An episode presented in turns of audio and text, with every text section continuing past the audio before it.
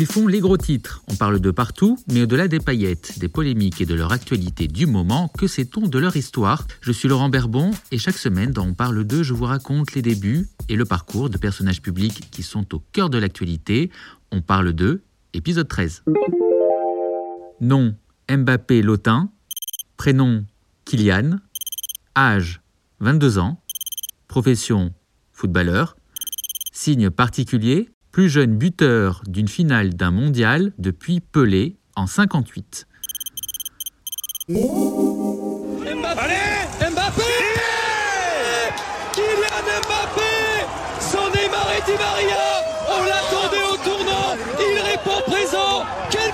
Avec trois buts à lui tout seul, c'est peu dire qu'il a enflammé le match entre le PSG et le Barça le 16 février dernier et redonné le temps d'une soirée du PEPS à une France anesthésiée par des mois de pandémie. Le lendemain de la victoire, Libération titrait Mbappé ou la vitesse d'un pays à l'arrêt, Kylian Mbappé ou Bibip pour les intimes est capable de monter jusqu'à 36 km/h sur le terrain.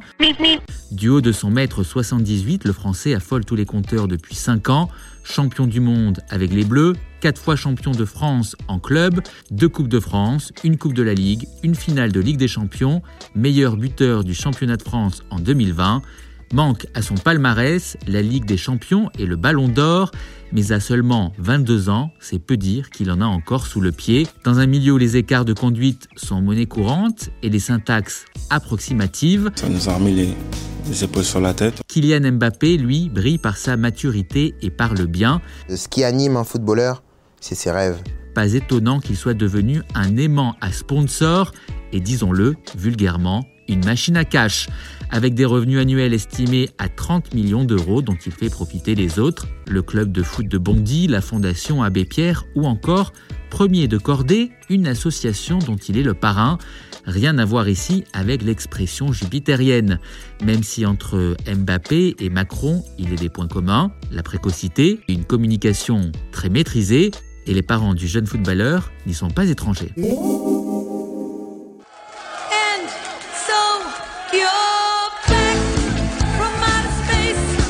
12 juillet 1998, la France exulte de joie et célèbre la victoire des Bleus en finale de la Coupe du Monde. Ce soir-là, Faiza Mbappé, enceinte, imagine-t-elle déjà qu'elle donnera bientôt naissance à un futur champion du monde? Le petit Kylian voit le jour le 20 décembre à Paris, dans le 19e. Mais c'est à Bondy, en Seine-Saint-Denis, qu'il grandit, une famille de sportifs, Faiza, d'origine algérienne, est une joueuse de handball professionnelle. Wilfried, son père, d'origine camerounaise, est un ancien footballeur de niveau régional, reconverti comme éducateur sportif au sein du club de foot de Bondy. Un éducateur décrit comme exigeant, soucieux de former des hommes avant d'en faire des footballeurs.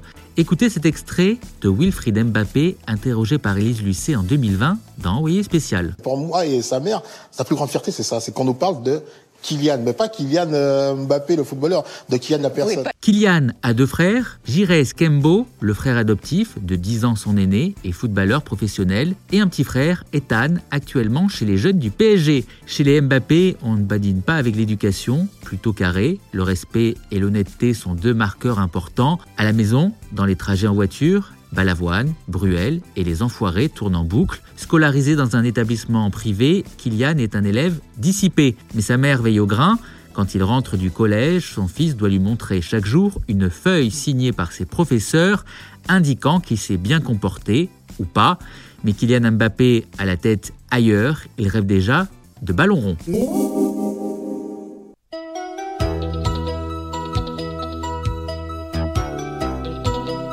Ses premiers dribbles, Kylian Mbappé les fait au sein du club de foot de Bondy. Le garçon de 6 ans a déjà tout d'un grand et se comporte comme tel, comme ce jour où son entraîneur le surprend en train de chanter la Marseillaise la main sur le cœur. Dans un entretien accordé aux Parisiens en 2019, son père se souvient, on a vu très rapidement qu'il était différent. Il en mettait plein la vue face à des gamins âgés de 2 ou 3 ans de plus que lui. Au réveil comme au coucher, le jeune Mbappé scrute les infos foot à la télé et se passionne pour la Ligue des Champions. Dans sa chambre traîne d'ailleurs une copie de la coupe aux grandes oreilles, lui qui, dans les vestiaires, joue aux interviews avec ses partenaires de jeu. L'adolescent crie à qui veut l'entendre qu'il jouera un jour en équipe de France. Du rêve à la réalité, il n'y a parfois qu'un dribble.